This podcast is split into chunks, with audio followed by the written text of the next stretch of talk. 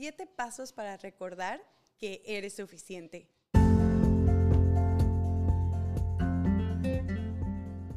Somos Erika Juárez y Alison Arellano. Dos mujeres llenas de energía, de ideas, intentos fallidos y muchas, muchas ganas de, hacer, que, suceda.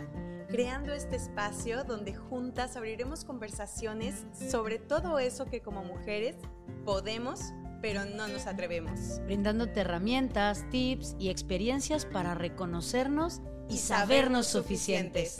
Tenemos un mensaje de nosotras para ti. ¿Y tú? ¿Qué estás haciendo para que suceda? Hola, hola, ¿cómo están? Muy buenas tardes, muy buenos días, buenas noches, depende de la hora a la que nos estés sintonizando en YouTube o por Spotify. Somos Erika Juárez y Alison Arellano haciendo, que, suceda. Y hoy tenemos invitados especiales. Yo no sé si alcanzan a ver los que están viéndonos por YouTube, pero allá al fondo se ve un peluche, que no es peluche, que al, inicio estaba muy parado así enfrente, que es Cooper, pero además Cooper hoy tiene hermanita. Sí, y Cooper es mi hijo perruno mayor, es el mayor, pero les presento a la bebé. Ay, no, si no nos estás viendo por YouTube, por favor, córrele. Si nos estás viendo por Apple Podcast, por Spotify, estás bien escuchando, vean esta preciosura. Sí, la verdad es que ha sido un, un, tema porque al inicio, lo, bueno, Mía no existía, solo estaba Cooper y Allison siempre los guardaba en el cuarto y bueno, era un ladradero. Pero ya nos dimos cuenta que pueden estar felizmente aquí conviviendo con nosotros, entonces bueno, seguro los seguirán viendo en los episodios. Así que bueno, muchas gracias por acompañarnos y este es el episodio de eh, segunda parte. Eh, de hablar de, de, de, cómo hacer que suceda el sentirnos y sabernos suficientes, porque les anticipamos en la primera parte, justo que venía el bazar de Boss Lady y que íbamos a dar una conferencia ahí.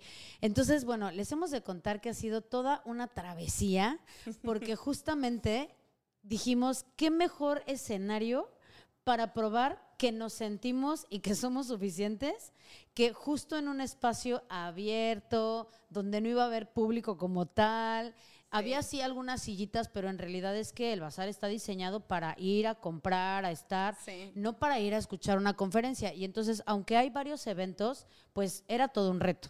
Sí, yo creo que representaba muchas cosas. No es lo mismo cuando hay un foro que específicamente va a escucharte, está preparado para sentarse ahí lo que dure la plática. Aquí de verdad era, para empezar era abierto, no sabíamos cómo iba a estar, habían lo que dice Erika, ciertas sillas, pero yo creo que... Fueron a ver un día antes y no había ni luz, después de que ya se iba a meter el sol no había ni luz. Sí, de hecho la idea principal era grabar el episodio como tal en vivo, no se nos presentó y yo creo que es parte de, de, sentirte suficiente, que muchas veces las cosas no van a salir como están planeadas en tu cabeza, como lo anotaste en la agenda, pero que puedes con los retos que se van presentando, ¿no? Que precisamente el respirar y decir, como salga y lo que salga, ¿no? Mientras sea de corazón y mientras lo des todo, con preparación claramente, pues creo que las cosas salen y, y nos fue muy bien, ¿no? Porque incluso justamente el tema es que además hicimos, siempre hacemos como el script de lo que vamos a hablar y teníamos como bien pactado de, a ver, tantos minutos tal, tantos minutos no sé qué, pero al estar ahí, o sea, lo que tocó justamente fue improvisar, improvisar hablando no solo como de, de, de, lo que íbamos a decir, porque eso estaba muy estructurado, sino más bien el cómo fuimos interactuando. Y entonces creo que la vida justamente es así. Hay momentos donde toca improvisar, adaptarte y fluir desde este como respirar y decir, ok, I'm enough y entonces voy con todo porque soy suficiente, pero qué cabrón es cuando de repente justo se siente este como, oh, por lo menos en, lo personal, como de querer controlar un poco de las variables y decir, bueno, ¿qué, qué va a pasar? ¿Qué sí, qué no?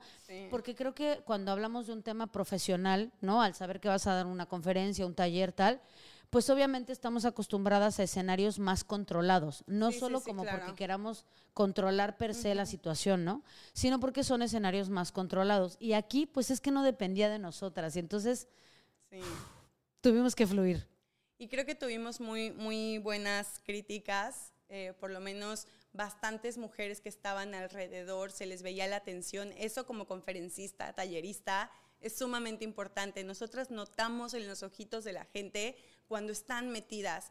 Y creo que una de las, de, pues de los factores que dio eso, Eri, como dices, había cosas que no estaban en nuestro control, fue precisamente lo neta que fuimos, los reales, los transparentes. Uno de, de, las personas que admiro y quiero mucho, que es Brandon García, que ya ha estado aquí en muchísimos episodios, él me dijo, cuando tú te paras ahí, te desnudas. O sea, cuando Erika se para ahí, se desnuda. Son muy transparentes con sus procesos, con sus vivencias, con sus historias, que precisamente hace que muchísimas mujeres digan, yo no lo había hablado, ¿no? Yo no lo había conversado, yo ni siquiera lo había puesto en la mesa y sí es cierto, o sea, hablamos de nuestras heridas, de estas que se producen de los 0 a los 7 años, hablamos de cómo como mujeres no nos han dicho que podemos soñar a ser empresarias y dueñas y señoras de nuestro destino. Como de las cosas negativas, en lugar de verlo como victimismo y me quedo enrollado ahí, que es válido ser vulnerable, pero sí llega un momento en que tienes que tomar las riendas de tu vida y decir, pues bueno, voy con todo, ¿no? Y, y tenemos que dar el primer paso.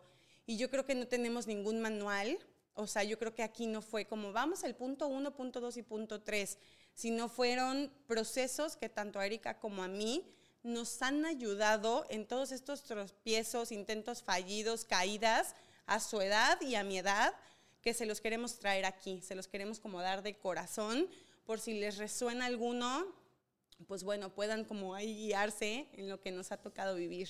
Claro, creo que algo súper bonito justamente fue que eh, reprodujimos ahí en, en, vivo la dinámica que tenemos del podcast, porque aunque la teníamos como más, como, eh, como, como, con tiempos más, más largos de participación, cada una de nosotras, en realidad es que estando ahí fluyó súper padre porque fue más orgánico, como de, de ya nos conocemos y entonces de voltearte a ver, de tal, de vas, tú, sí. Pero entonces qué importante justo es como esta em, como sinergia, ¿no? Como esta dinámica que se va logrando, donde entonces está bien padre poder tener, obviamente preparar lo que vamos a compartir con los demás, pero que también entonces estando ahí es como de, de, no, o sea, más bien nosotras ya como, como este equipo, como este conjunto, ya nos medimos en tiempos, ya estamos como muy claras cuando una hace una cara a la otra y es como de, fusionadas de vas porque ya se me acabó, ¿verdad? Y entonces creo que eso hizo eh, que, que, fluyera muy, muy, muy rico. y yo la verdad es que me quedé con un muy buen sabor de boca, no solamente de la experiencia hacia afuera, sino más bien también incluso de la experiencia entre nosotras en un escenario fuera del, del, set, del podcast, ¿no? Y entonces no te lo había dicho como tal, porque además ese día fue como de, ya corriendo, nos vamos, tal, no sé qué, pero sí quiero decirte que me quedé súper contenta porque justo fue como este notar ya en otro escenario que nos leemos y que entonces hoy por hoy, gracias perros, ¿no? que hoy por hoy somos suficientes en ese sentido como de tú y yo como equipo, de, de, lograr también ya una experiencia que cruza el, el, set, ¿no? Sí, sí, la verdad, Eri, yo también, muy contenta. Creo que hacemos un gran equipo, creo que somos la viva voz de que cuando te trabajas puedes vencer muchas cosas y pueden brillar dos mujeres juntas. Con su luz, con su esencia, podemos admirar a la una, creo, a una a la otra, podemos que pues llenar todo un escenario juntas, ¿no? Creo que para mí es una experiencia totalmente nueva, es la primera vez que comparto una conferencia como tal y la neta, no, no sabes. Nos salió bien chidita. Sí. Sí, y creo que a la gente le gustó. Pero bueno, empecemos. Y que dentro de eso, justo entonces, como decíamos, no es que les vayamos a compartir en este episodio como un manual de paso uno, paso dos, paso tres, sino de puntos que nosotros fuimos rescatando dentro de los procesos que hemos vivido para poder entonces seguir trabajando y recordar que ya eres suficiente. Sí, y bueno, el número uno es invierte en ti. De verdad que a lo largo de, mi camino y lo que he ido compartiendo con otras mujeres, me he dado cuenta que colectivamente solemos la mujer ponerse al último.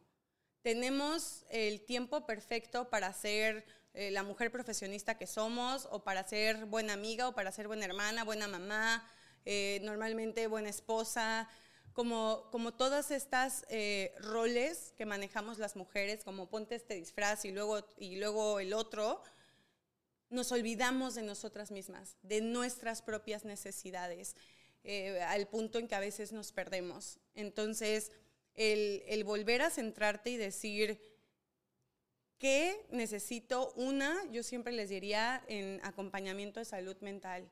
O sea, cuánta, o sea, ponemos, pagamos el Starbucks o pagamos otras cosas y no en un psicólogo porque decimos que cuesta mucho. Y eso yo lo hice por muchísimo tiempo. Entonces, de verdad que a mí la terapia y el acompañamiento han hecho una diferencia en mi persona, en mi seguridad. He entendido muchas cosas, he sanado otras tantas, me has acompañado en este proceso, Eri, y de verdad que ha sido lo más sanador posible yo sí se los recomiendo muchísimo. Es un, desahogue, un, como descargar muchas cosas. Y dos, que mucha gente, y no voy a entrar en tabú en que si hace, o sea, no se trata de eso, pero sí en cuestión, inviertan en hacer ejercicio. No necesariamente se necesita mucha lana, es invierte tu tiempo, invierte y ponte en compromiso que lo primero que tienes que hacer es no fallarte a ti. Eso, cuando, con las veces que más eh, perdida me he sentido, ha sido cuando no me invertí tiempo en mi físico. Y no nada más los kilos de más, sino el cómo me sentía por dentro, desmotivada, como que simplemente iba acabando como una tumba más, ¿sabes? Y cuando empecé a tener un compromiso por amor a mí, creo que ha sido cuando algo cambia. Y digo, si nos vamos a la medicina, pues sabemos lo del tema hormonal, ¿no? Ya lo hemos platicado en otros episodios, pero es un cambio. Y es, me voy a salir a caminar 20 minutos. No necesitas ni exigirte la hora ni el entrenamiento más fuerte, porque, porque no. Entonces yo creo que por ahí empezaría. Y que puntualizaría un poquito lo que, lo que decías, Alison, como no es trabajar en, en, el físico como en un tema justo como solo de imagen o tal, de exigencia. Sino como el muévete, o sea, mover el cuerpo implica generar endorfinas y entonces es hazlo por, por salud emocional. Y entonces entender que además, si un día voy a tener 60 y quiero moverme, necesito lubricar mis articulaciones. Y eso arranca cuando tienes 13, 15, 20, o sea, si tú desde pequeño eh, generas este hábito, pues ya fluyes con él.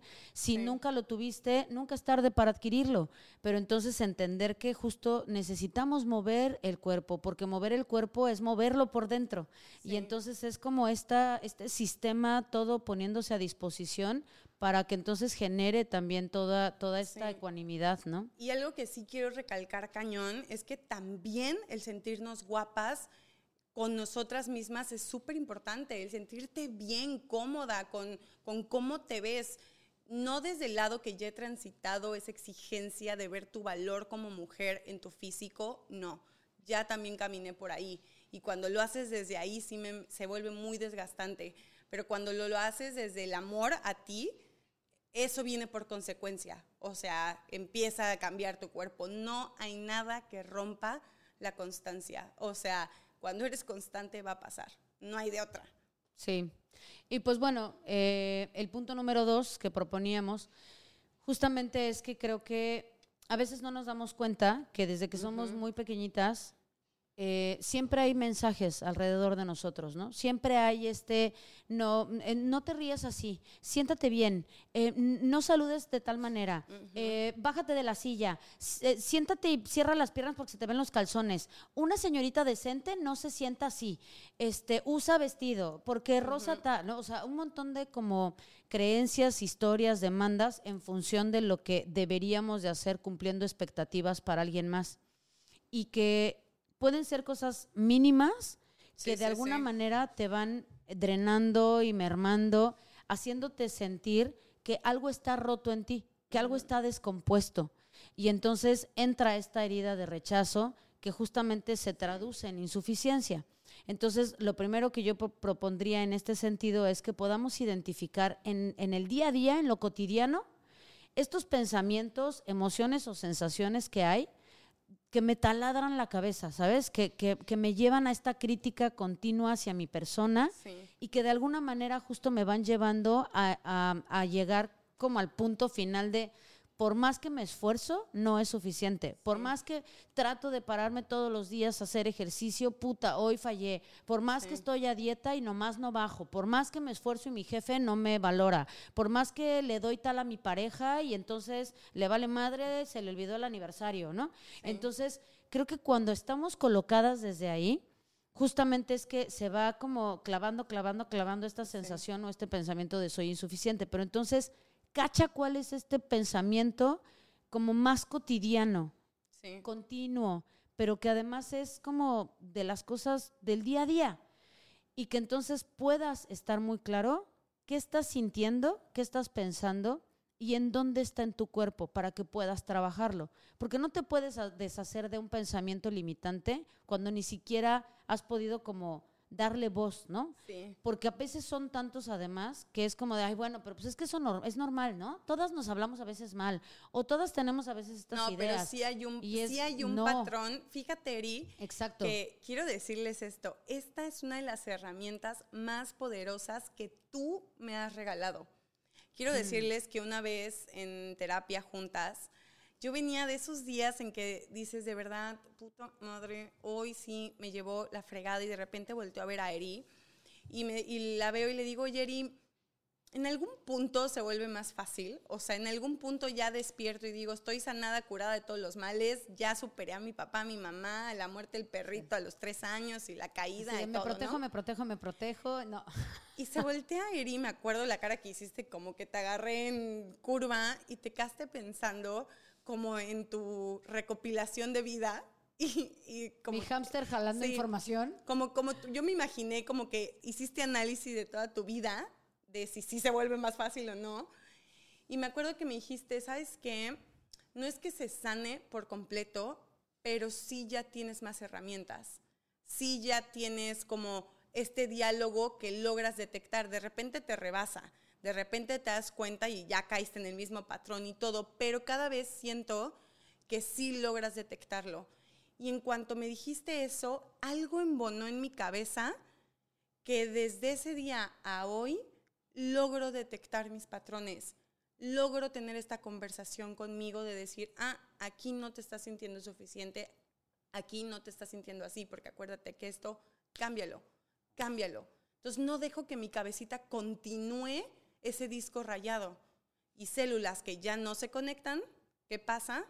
Pues de como que vamos a ponerle se mueren y empiezas a conectar otras partes del cerebro, ¿no? Así lo me gusta verlo yo en una meditación que escucho y la neta es que sí, podemos reprogramarnos, podemos cambiar el chip, cuesta, porque obviamente tenemos de los cero a ahorita, la edad que tengas, con un mismo disco rayado. Sí y va a llevar mucho tiempo volver a ponerte un disco nuevo. Te va a tigrerear de repente, pero ya eres más consciente. Y lo que pasa es que justo con, eso que, dices, las heridas no, no sanan, ¿no? Eh, no desaparecen. Como cualquier herida, como si algún día te operaron de algo o te caíste y tienes una super mega costra que les he de decir que hacía muchos, muchos, muchos años, muchísimos que no me caía me caí de rodillas y tiene, yo creo que va para cuatro semanas. Y tengo una super mega costra que yo digo, ¿cuándo se caen? ¿Cuánto tiempo duran? Ya no lo tenía yo como registrado. registrado. Y además lo que me dolió, lo que me ardió y la comezón que da cuando ya se está curando. Pero entonces justo es esta evidencia en efecto de llevándolo al cuerpo, como cualquier herida, cicatrizan. Pero una cicatriz justo se vuelve este recordatorio de ahí hay dolor. y en algún punto, si tú le picas a la, a la, cicatriz, ya no duele como al inicio porque ya está cicatrizada, pero puede picar o puede punzar o puede, o el solo hecho de verla te, te lleva a este recuerdo, pero ya no tiene el impacto o el poder que las primeras veces, porque ya tienes más herramientas. Entonces sí, en efecto se trata de irlas poniendo enfrente cada vez que se hacen presentes para entonces seguir sanando, ¿no? Sí, me encanta. Y número tres, que este de verdad ha sido yo creo que de los procesos más nuevos en mi vida, recientes, Y eso se lo quiero dar el crédito a Pamela, que es mi maestra de Hills, que nos ha escuchado y seguido ya en varios episodios, ya lo él he sido platicando. Yo aquí les cuento mi vida, es mi diario aquí, me voy desahogando. Y una de, de, de estas clases con Pamela, que la verdad la admiro, es una mujer impactantemente, eh, wow, o retante, así le llamo, es una mujer que te reta, o trabajas en ti o trabajas, eso es el baile ahí. Entonces, en una de las clases estábamos, todas somos principiantes y, nos ponía, me acuerdo, en cuenta que te da más o menos la coreografía y ya casi la mitad de la clase te dice, ahora por grupos pasan. Entonces todos los demás, todas las demás te están observando y ya vas pasando por grupo, ¿no? Y ella en unas te ayuda, tú la sigues y en la otra ya, ella te observa, ¿no? Para corregirte. Entonces, en esas hileras vamos pasando y tú quieres ser la mejor bailarina de México, ¿no? A tus dos meses de haber entrado al mundo del baile, en heels aparte, en tacones. Entonces, me acuerdo que en una clase ella para la música y nos para todas en seco y todas de que, y dice, ¿pueden por favor fracasar con humildad? Cuando dijo eso, se los juro que yo iba a decir, lo están haciendo pésimo, que, pero esperen, se vuelvan a salir. Cuando dijo eso, me sacó totalmente contexto y yo como, se traen una cara de preocupadas por pensar que yo las estoy calificando como perfectas cuando yo sé perfectamente que no saben bailar. Créanme que les tengo, tengo claro que no les sale. Por eso estoy aquí por eso me están pagando y por eso sé que son principiantes. Si yo supiera que son buenas, las mandaría a intermedio o avanzado, pero en realidad es que sé que están aprendiendo. Lo que hago yo es las estoy corrigiendo de una mala postura que las pueda dañar y a las que van avanzando les voy dando ciertos tips. Pero no tengan miedo de fracasar conmigo. Están aquí con ustedes, aprendan a ser nuevas en algo me voló la cabeza, porque me di cuenta que no nada más estaba haciendo así en baile. Vamos por la vida así, pensando que tenemos un público ahí sentado viendo cómo somos mamás primerizas, si somos buenas mamás o malas mamás, si estamos haciendo bien el tema de casarnos o no casarnos, si estoy preparando una boda que le agrade a mi abuela, a mi abuelo, a mi tía, a la prima, al compadre. O sea, ¿en qué momento vamos por la vida pensando que hay jueces ahí sentados viviendo y haciendo las cosas perfectas, cuando todos aquí sabemos que vamos por la vida fracasando, cayéndonos, un éxito, un fracaso, vamos en esta vida todos haciendo lo que podemos. Sería mucho más relajante si todos yéramos sobre ahí, ¿sabes? O sea, y sé que muchos lo logran y muchas lo logran, pero la verdad es que para mí sí fue algo sumamente sanador. Y si alguien está por ahí viviendo desde ahí como yo lo estaba en esa clase, pues les digo, súbanse a este tren de fracasar con humildad. Y que yo creo que cuando hablamos de fracasar con humildad, no sé si, si, si voy por el, por el carril adecuado, es justamente este como aceptar que a veces queremos aparentar que todo lo sé, que todo lo puedo, que no quiero que se note que la cago, que no. Y entonces mi ego justamente es el que me hace eh, no aceptar que en efecto no sé. Y poder decir, no, no sé, si me enseñas, si me corriges, em, no sentirme expuesta porque me estás evaluando, sino incluso hasta que ponerme de pechito y decir, please, corrígeme, porque justamente quiero aprender a hacerlo y no lo sé. Entonces creo que esta palabra de humildad a veces se malentiende como híjole, como ser eh, tonto, sumiso, eh, no sé, ¿no? Y, creo que justo eh, fracasar con humildad yo lo entendería como el acepta que no, que no siempre te va a salir bien, que tal vez no tienes las herramientas, el conocimiento, lo que sea, y que por eso te acompañas de alguien más que sí lo sabe, y entonces deja de querer aparentar lo que no eres, porque entonces el ego solamente entorpece más y además es como em, olvidar que para eso estoy yo. Que ese es como mi trabajo en estas circunstancias y que entonces te olvidas de que hay una guía que para eso te está acompañando por no querer aceptar que en efecto pues no sabes y que eso está bien. Sí, y repetírselo ustedes, no tanto desde el regaño, a veces nos va a ganar el ego no y así. Yo creo que de verdad apapachen si digan, chingue, literal díganselo, estoy aprendiendo y ni modo, la regué, la haré mejor después. Y se los juro que se sienten más livianitas, la neta. Claro, súper libre. Cuatro. Y en este número cuatro, eh, podemos hacerlo como pasos separados o por darle seguimiento al, previo que mencionaba de identifica como esta, esta creencia o esta emoción o sensación que traes ahí clavada, ¿no? Dándote lata todos los días. Eh, que justamente además se va a hilar con el siguiente punto que, que les va a compartir Alison. Siempre tiene un nombre y apellido. Esa creencia, esa emoción, esa sensación no vino de la nada la aprendiste y principalmente cuando eras chiquita y de tu familia. Entonces, al identificar que viene de mi familia, que es parte como del mood familiar, del contexto, de mi cultura, de sus tradiciones, de lo que sea, entonces puedo identificar de quién viene, de quién lo aprendí. Y que podamos entonces poder regresarle lo que le corresponde a quien le corresponde porque también nos volvemos expertas y creo que mucho más como mujeres en cargar cosas que no nos tocan.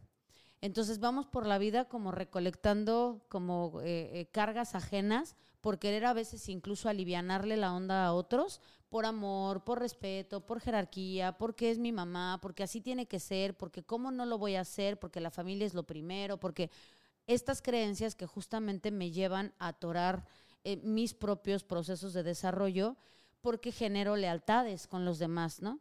Entonces, cuando tú encuentras de dónde viene y de dónde lo aprendiste, entonces puedes regresarlo a quien le corresponde.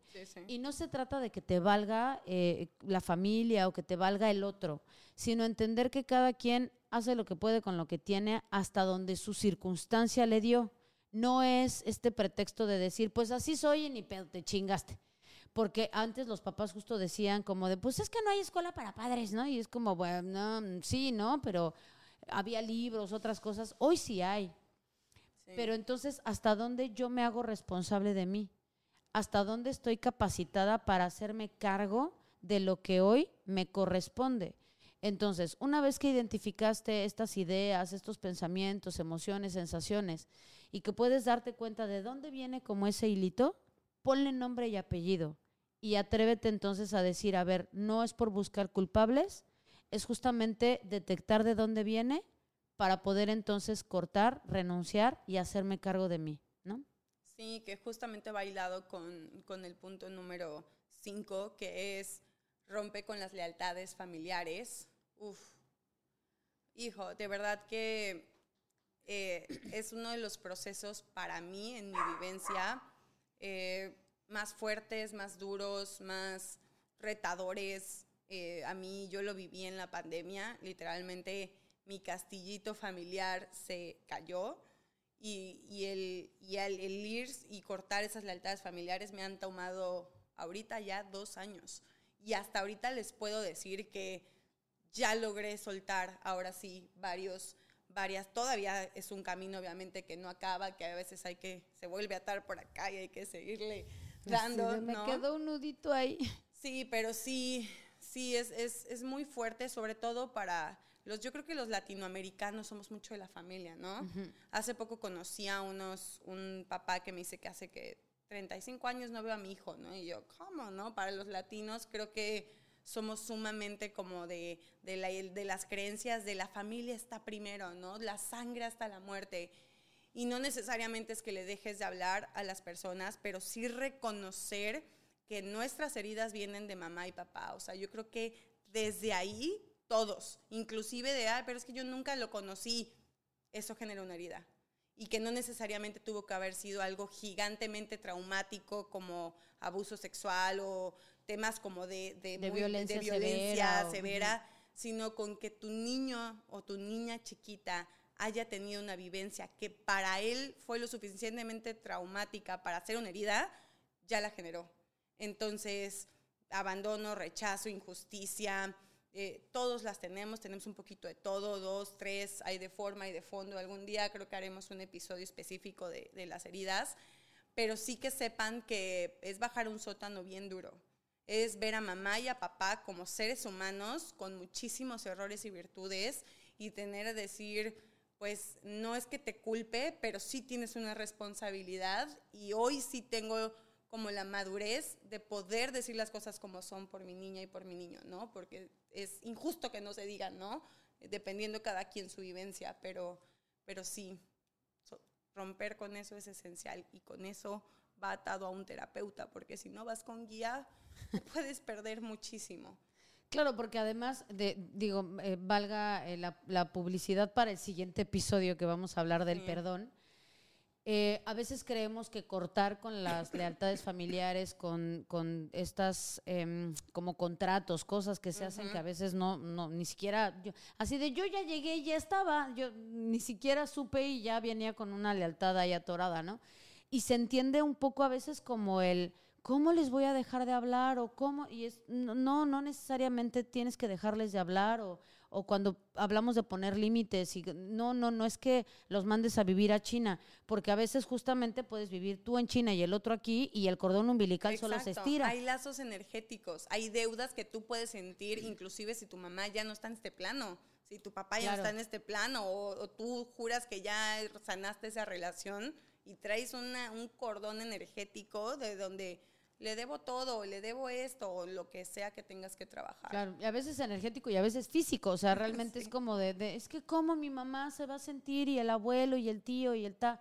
Y entonces, pues sí, me parece súper importante. Y ese es el meollo del asunto para que después puedas tener una vida realmente eh, sintiéndote tú suficiente de tomar tus propias decisiones, la pareja que quieres en tu vida, las amistades que quieres, que si le aceptas a los demás porque ya te pusiste como prioridad tú. Claro. Y de ahí sigue agradece y crece, que si bien es un hashtag que yo utilizo, eh, me parece como súper em, verdadero, ¿no? O sea, incluso pues justamente lo voy a, retomar en el, en el episodio siguiente del perdón, porque hay una parte donde yo creo, sin spoilearle, spoilearles mucho del, del episodio siguiente, que el perdón a veces puede volverse un tanto utilitario. Entonces, cuando yo trabajo realmente en entender que como sea, de donde sea, cuando haya sido, en algún punto puedo estar lista para abrir ese presente, ese regalo que me deja cada experiencia y cada vivencia, entonces puedo estar lista para decir gracias. Gracias mamá por lo que no me diste y por lo que me diste por lo que me diste en exceso. Gracias papá porque te fuiste, porque te quedaste, porque me diste en adopción, porque le propusiste a mi mamá que me abortara, porque lo que sea. Gracias al universo, a Dios, a lo que creas. Porque creo que el agradecimiento, cuando hacemos estos diarios de agradecimiento y tal, la magia reside en que nunca repitas nada de lo que ya está escrito ahí. Y entonces, después de una semana de empezar a hacer tres diarios, por ejemplo, llega un punto en que sí es como de, mm, ya agradecí por la comida, por que vivo en Cancún, por la playa, por los corales, por los perros, por, así que, ahora de qué, ¿no?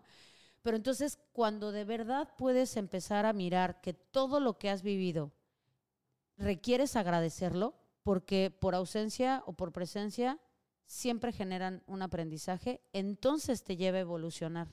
Entonces dejas de buscar culpables y es porque estás haciéndote cargo de ti como adulta, como alguien responsable y digo yo autosustentable, porque entonces ya te provees a ti misma, porque como te sientes suficiente, el recurso es infinito, ¿no?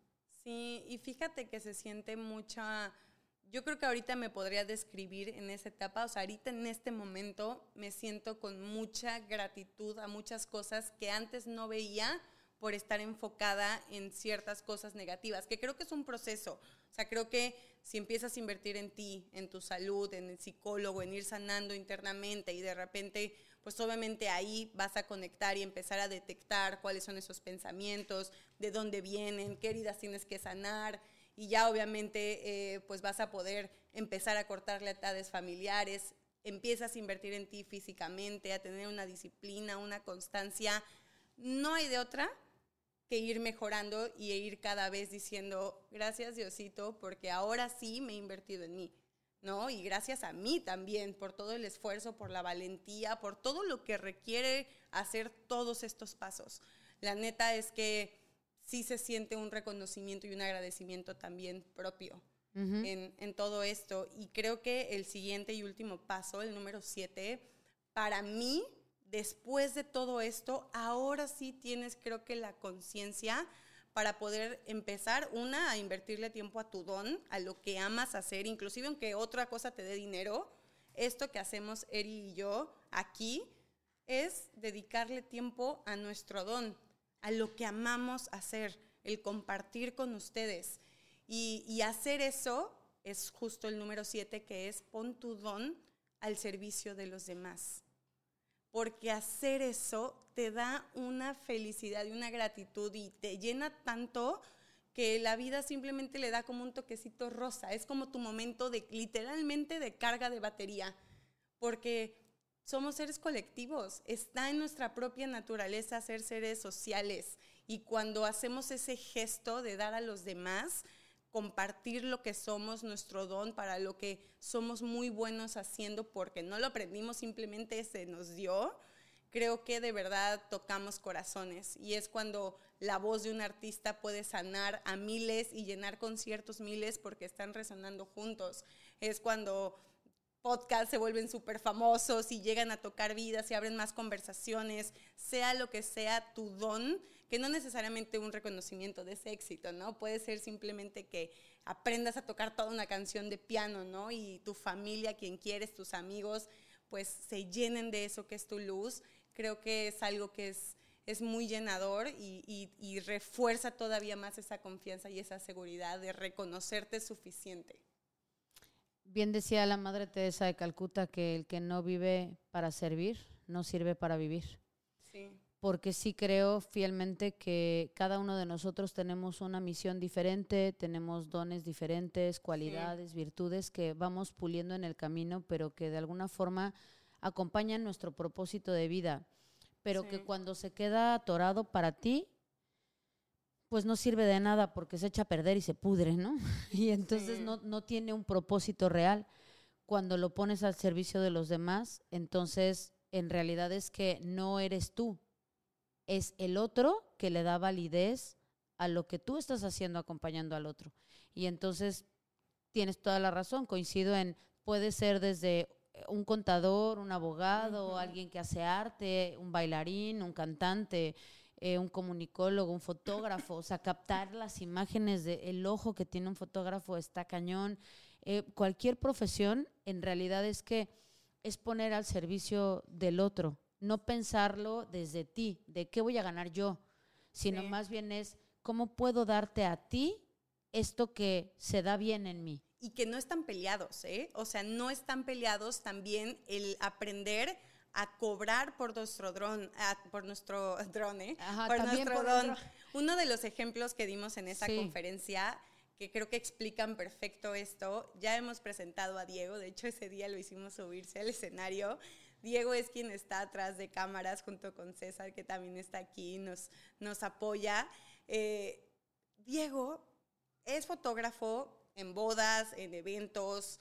Él tiene su chamba y nosotras lo contratamos para la sesión de la segunda temporada. Yo a él lo conocí por una prima que él tenía, me tomó sesiones en la pandemia, de hecho, cuando más rota he estado yo, amigo. Eh, me tomó sesiones en la pandemia y no lo volví a ver, ni lo, nos frecuentamos, ni nos escribimos hasta esta sesión. Él nos, obviamente, nos vio de repente, no, ni siquiera grabamos un episodio, simplemente simulamos un episodio y empezamos a platicar, Erika y yo. Y él vio y dijo, quiero hacer esto, me gusta. ¿En qué les puedo ayudar? ¿En qué mi don... puedo explotar. ¿En qué, ¿En qué momento mi don ¿no? Puede aportar a un proyecto que sí me puede dar a ganar a mí, si lo ve desde la parte eh, de business, pero que también sabe que es un proyecto que da a la sociedad. Y creo que hay muchas formas de poner nuestro don al servicio de las demás y no sientan que no son suficientes para vivir de ello. Tal vez no ahorita, tal vez no mañana, va a tomar un camino, pero de eso están hechos los éxitos. La historia que quieras de, de Beyoncé, de jugadores de fútbol, la mayoría son historias que no vemos todos los fracasos de allá abajo. Claro, todo el camino recorrido. Todo el camino recorrido. Y te apuesto que la mayoría tocó estos puntos. Invirtió en ellos, siguió, se dedicó, trabajó en su salud mental, rompió lealtades, cosas con su familia, detectó muchos de procesos La necesidad de, cumplir expectativas con los demás. Exacto, sí. Cualquier creo que historia de sentirse y reconocerte suficiente para lograr eso que te enciende, yo creo que vale, vale la pena y lleva mucho de estos pasos que, acabamos de, de dar en este episodio. Así que pues bueno, esperamos que, pueda servirles y acompañarles siempre eh, justamente desde esta claridad y humildad de que no es un manual, no, no, es, no es un episodio de terapia, ¿no? Mucho de lo que compartimos aquí, pues es una probadita de cosas que pueden eh, aportar pero que no es que tengamos la respuesta para todo, simplemente es eh, pues algunas cosas que, que, en algún punto nos han servido. Perfecta, ¿eh? y que entonces, bueno, pues los pongan en práctica y nos compartan si ustedes están en terapia, si ya han pasado por algún proceso así, si, si han tocado fracasos, si, si en algún punto justo era como de este de me caí, que nadie lo note, ¿no? Eh, que, que, justo es como eh, este fracaso con ego, que, es de que no se vea, que nadie se entere o si en efecto estás tocando un fracaso con humildad, comparte, cuéntanos y ya sabes, si estás en YouTube, pon tu comentario allá abajo, cuéntanos qué, qué, qué, qué piensas ¿no? de, de, todos los episodios que nosotros compartimos con ustedes. Si consideras que es contenido de valor, comparte, comparte, comparte, comparte. Comenta, comenta. Muchas gracias por quedarse hasta este minuto 40. Nos vemos todos los martes desde este bello Caribe mexicano. Thank you.